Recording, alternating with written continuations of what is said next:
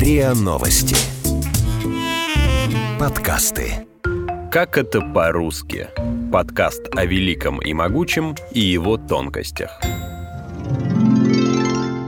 При полной уверенности, что никогда никому не придет в голову сказать о нашем захвате власти правду, я приказал министрам изменить словарь. Но остальное подработают мои министры как можно быстрее. Реформы для народа. Реформа языка как политический инструмент – это решение, которое довольно часто встречается в истории. Одна только Россия пережила несколько таких реформ. И речь даже не про отказ от дореволюционного стиля речи после падения монархии. В имперские времена тоже случались подобные преобразования –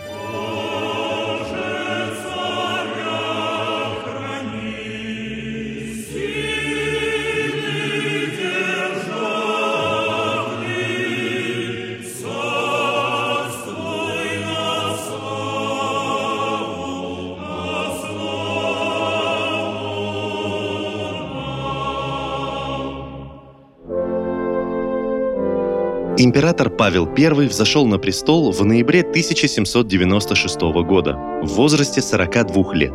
Он царствовал всего 5 лет. Его правление затерялось между тремя с половиной десятилетиями реформ, которые проводила Екатерина II, и многочисленными войнами, в которых Россия участвовала за 25 лет правления Александра I. Для большинства наших соотечественников Павел I останется примечанием на полях учебника.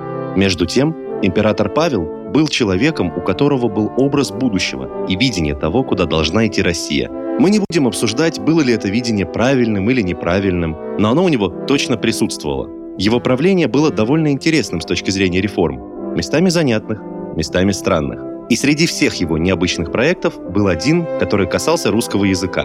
Рассказывает Илья Кабанов, научный журналист, обозреватель сайта Тайга-Инфо и автор телеграм-канала Lifelong Муки, 1797 году Павел I решил бороться за чистоту русского языка. Это был вообще один из его первых указов. Буквально в течение, не знаю, может быть, полугода после вступления на трон он решил заняться русским языком. Ну, что это такое? Русский язык оставался нереформированным. И монаршее око наконец-то добралось до нашего великого и могучего русского языка. Он выпустил высочайшее повеление об изъятии из употребления некоторых слов и замене их другими. Ну, казалось бы, когда мы слышим про идеи государственного регулирования языка, всегда, скорее всего, на ум приходят попытки избавиться от заимствований, от англицизмов, от германизмов, от других неприятных слов, которые портят э, наш пасконный язык. Но у Павла были другие идеи, Логику в его заменах проследить, ну, на первый взгляд сложно, хотя мы с вами попробуем это сделать. Например, вместо слова «врач» он предлагал писать, он заставлял писать «лекарь». Вместо слова «стража» предлагал использовать «караул». Вместо «преследования» посланный в погоню. Слово «обозрение» царю тоже не нравилось, его нужно было заменить на «осмотрение», а вместо «выполнения» писать «исполнение». На первый взгляд, все эти замены выглядят как монаршье самодурство и реформы ради реформ. Но на самом деле в основе экспериментов Павла с русским языком лежат история, политика и глубокая семейная драма. Для Екатерины II ее сын Павел был обузой и неприятным обстоятельством. Рожденный от нелюбимого человека в угоду политическим интересам, он был угрозой ее власти. После полувека дворцовых переворотов и женщин на престоле в России все еще оставались сторонники мужского правления – к имени Павла часто обращались противники Екатерины, контрреформаторы и бунтовщики. Например, Емельян Пугачев обращал тосты к портрету наследника престола и обещал в случае успешного бунта передать ему власть. «Царствовать не желаю, хлопочу только в пользу Павла Петровича». Также на верность Павлу в 1771 году присягнули восставшие ссыльные на Камчатке, а во время чумного бунта в Москве народ взывал за милостью и справедливостью не к императрице, а к царевичу. Поэтому Екатерина максимально отстранила Павла от государственных дел. Личные отношения между ними не складывались по тем же причинам.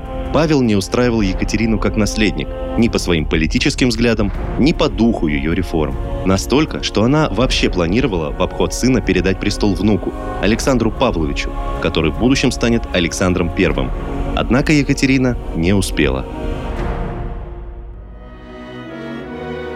Став императором, Павел первым делом сделал две вещи. Фактически запретил женщинам наследовать российский трон и положил начало разрушению социально-политического наследия, оставленного его просвещенной и либеральной матерью. По словам современников, многие его решения были приняты как будто в пику ее памяти, даже если были по факту вредными или просто абсурдными. Например, приказ о замене слова «отечество» словом «государство», одновременно с борьбой вот с этим э, вольтерианством и вольнодумством и наследием французской революции Павел явно думал про укрепление собственной власти. И этим оправдано, на мой взгляд, появление слова «государство». Корень здесь «государь». По сути, он пытался вернуть Россию к абсолютизму своих предков. Понятно, что в то время в Европе уже начинали появляться идеи парламентаризма. Начинали говорить, что, ну, может быть, и когда один человек управляет огромной страной, это не очень хорошо. Может быть, мы должны как-то уравновесить его представлением, ну, хотя бы дворянства. Нет, говорит Павел, никакого представительства не будет, у нас будет государство. Государство — это я, Павел I, как скажу, так и будет даже в языке. Будете говорить так, как я вам сказал. Никаких других слов использовать нельзя. Борясь с прогрессивным французским духом, Павел запретил употреблять слово «общество», а граждан повелел заменить жителями и обывателями. Потому что в таких терминах невозможно рассказать о гражданском обществе, которое было основой демократии согласно французской политической школе тех времен. Самому Павлу, напротив, была близка политическая школа немецко-прусская, строгая, с сильной централизованной властью и очень милитаризованная касались его языковой реформы и армии. Всех сержантов нужно было превратить в унтер-офицеров, а вместо «отряды» говорить «деташменты» или «команды». Он точно пытался избавиться от, видимо, французских заимствований, поэтому сержанты заменил на немецких унтер-офицеров. Были какие-то странные замены вроде преследования и посланной в погоню, тут логика ускользает, на мой взгляд. Но только на первый взгляд. Преследование может быть, в числе прочего, политическим или идеологическим, в то время как погоня — это просто физический акт, у которого прослеживаются очевидные коннотации. Гонятся за беглыми крестьянами, беглыми преступниками, за животными, которых нужно схватить и посадить в клетку. По этой же причине обозрение Павел заменил на осмотрение — Обозревающий анализирует, изучает, сам выискивает что-то, в то время как осмотрительность, то есть осторожность, обдуманность, неопрометчивость — это прекрасные пассивные качества служивого человека. А еще хороший служивый не выполняет приказы, ведь это долгий процесс, не гарантирующий нужного результата. Он их исполняет, быстро и четко.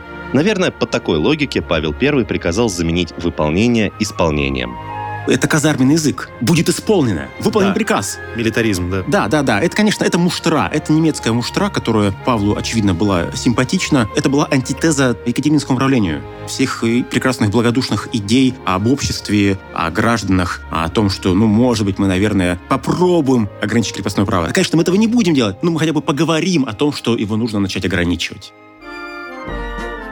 Все эти приказы не были чисто номинальными.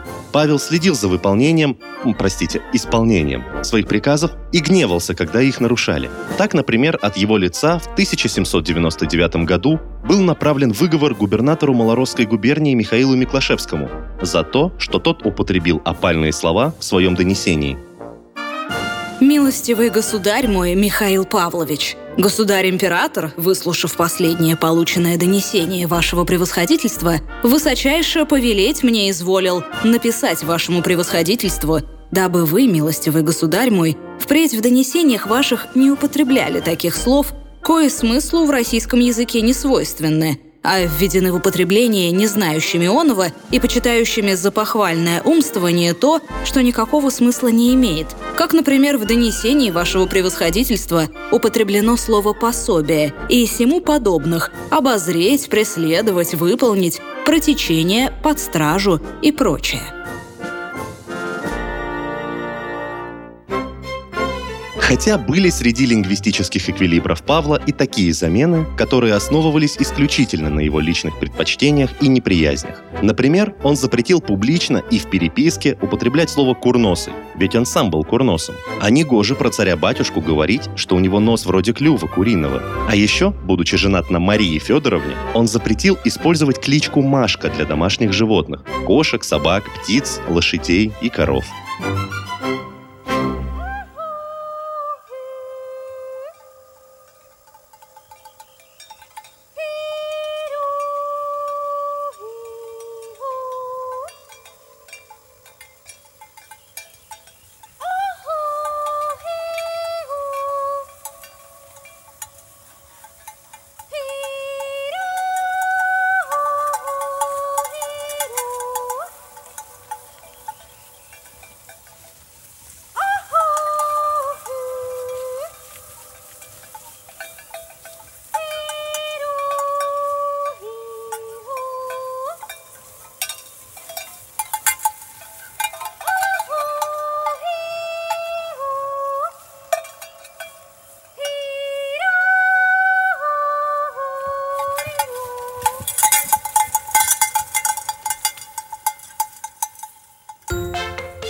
Вы слушали эпизод подкаста «Как это по-русски». Подписывайтесь на подкаст на сайте ria.ru в приложениях Apple Podcasts и CastBox. Комментируйте и делитесь с друзьями.